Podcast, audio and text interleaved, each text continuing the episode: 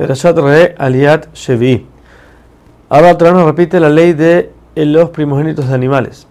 Cualquier vaca u oveja que dé a luz un primogénito macho, este debe ser entregado al Cohen, el cual tiene que llevarlo a Jerusalén, hacer un sacrificio y solamente después él puede consumir su carne. La carne, como dijimos antes, tiene que ser consumida dentro de Jerusalén, pero si el animal tiene un defecto, el cual es permanente, entonces el Cohen no tiene que hacer el sacrificio y puede comerlo en donde quiera, no solamente en Jerusalén. Ahora la Torah nos repasa las leyes de las fiestas. Primero empezamos con Pesach. Como sabemos, Pesach tiene que ser siempre en la época de la primavera, ya que esa época fue la que salimos de Egipto.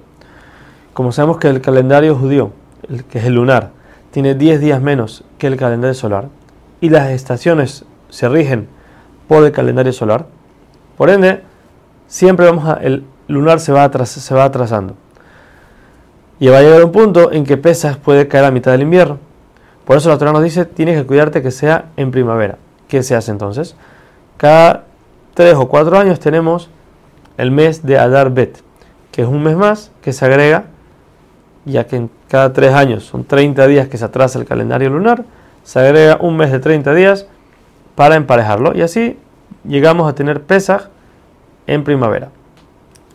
En Pesach se come el Corban Pesach, que es un sacrificio que se hacía la víspera de Pesach y se comía solamente esa noche. Junto con él había que traer otro sacrificio, otra ofrenda, la que se llama Corban Hagiga. Ya que la ofrenda de Pesach tiene que ser comida al Hasoba, quiere decir, después de que uno ya está lleno, se comía el Corban Pesach. Entonces, para llenarse, se traía el Corban Hagiga. La diferencia es que el Corban Hagiga no había que terminárselo esa noche, tiene dos días para comerlo. El Corban Pesach tiene que ser terminado completamente esa noche. También se comen las matzot, que es el pan que no leudó, en recuerdo que salimos rápido de Egipto y no, hubo tiempo de que fermente la masa. El Corban Pesach, como dijimos, se empieza a preparar desde el mediodía del 14 de Nisan, la víspera de Pesach, y se come esa noche hasta antes del amanecer. Todo lo que sobró cuando llegó el amanecer tiene que ser quemado por completo. La obligación de comer matzá es solamente la primera noche. Todo el resto de la fiesta, por más de que no se puede comer pan, si uno quiere, no tiene que comer matzá. Ahora la fiesta de Shavuot. El segundo día de Pesach se cortaba cebada para traer el corbán Haomer.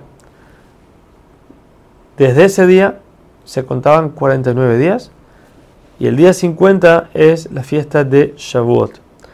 En esta fiesta, así como en todas las demás, solamente que la Torah lo dice aquí, uno tiene que hacer comidas finas de acuerdo a sus posibilidades y convidar a los que no tengan, porque dice Hashem, si tú alegras a mis hijos, entonces yo voy a alegrar a los tuyos.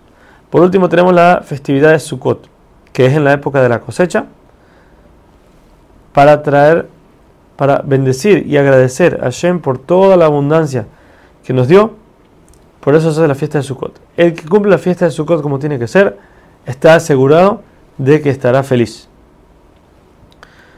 Termina la Torah diciendo que mientras más personas hay en la casa y más bienes y poder monetario la persona tenga, está obligado a traer más ofrendas cuando vienen las fiestas y agrandar su mesa.